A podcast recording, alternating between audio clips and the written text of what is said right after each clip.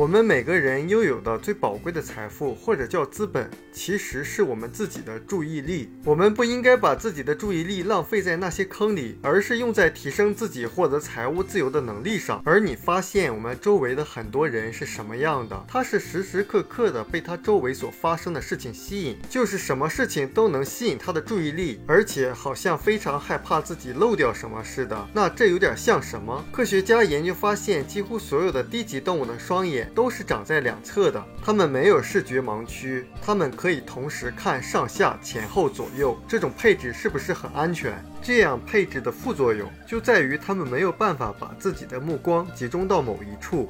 没有办法仔细长期观察任何一个点，也就是它不能聚焦，于是就不可能有深入的思考和长期的思考。那么在进化过程中就没有机会发展出大脑皮层。事实上，对于它们来说也没有这个必要，因为对这些动物来说，生存貌似更重要。于是它们演化出来的是更为强大的繁殖能力。人家一生都是一堆一堆的，所以从另外一个层面来看，由于它们不能深入长期的观察。察和思考，他们的注意力只能时时刻刻消耗在身边发生的一切，所以他们实际上没有过去，也没有将来，也不知道可以有过去，可以有将来，他们只有现在，一个没有前后对比的现在。于是，他们等于被困在永恒的当下。你发现人有视野盲区，也就是说，我们看不到后面的东西。但是，我们终于有机会可以深入长期的观察，这样就有机会进化出大脑皮层。所以，想一想，整个人类文明实际上建造在大脑皮层之上的。那你说，眼睛还是长两边多好啊？可以有全视角是吧？前后左右上下我们都能看到。但是，之所以进化到前面，就是接受了我。我们视野中有盲区存在，那从这个角度来看，就是几乎所有的进步都是放弃了部分安全感才能获得的。那我们再想一想，为什么多数人会时时刻刻被身边发生的一切吸引？这个也应该叫做分神，是因为绝大多数人在追求百分之百的安全感，这样他们就不可能在任何事情上深入长期的观察和思考。很多人对一件事情、对一个概念只停留在知道，他一听。或者看本书说我知道了，然后就匆忙的又找别的信息，并不能够深入长期的去思考，那会带来什么结果？就会像那些动物一样被困在永恒的当下。所以你会发现很多人他进步很慢，并不是什么命运，也不是什么造化弄人，只不过是过分追求安全感的下场。我们来看人类的历史，有很多非常血腥的场面，但你仔细研究，你就会发现那些帝王之所以不断的去厮杀，归。根根到底是缺乏安全感，动物都是这样。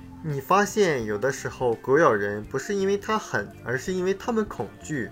这样你能不能理解人生最大的枷锁是什么？就是过度的追求安全感。你会发现这是人一辈子想追求的东西，但最后成为把自己困在当下的最大的枷锁。这样，你是不是能理解了为什么你的那些同学中，最后发展的最好的，并不是在上学期间能力最强、表现最优异的人？因为一个人能力再强、再牛，你会发现他追求安全的时候，他愿不愿意改变了，就会逃避选择的，甚至于为了人际关系的安全感，怕被周围的人不理解，会放弃自己想做的一些事。这样，我们也放弃了成为我们自己。而那些放弃部分安全感的人，他就会成长的。更快，所以成长所需要付出的代价就是舍弃部分安全感，让自己有机会更快成长，然后把自己安全感的边界不断的扩大。所以你会发现，你以前一些资质平平的同学或者朋友走上社会，经过很长时间的历练，却有非常大的发展。那么区别在哪？不是他们先天的能力的差别，而是在于有的人追求安全感，有的人会放弃部分的安全感去追求自由。所以这一节我们是希望大家能够了解到人被困在当下，或者是能够不断进步的本质区别在哪？人生中最大的枷锁是什么？我们书友会希望用十五年时间带动一亿人读书，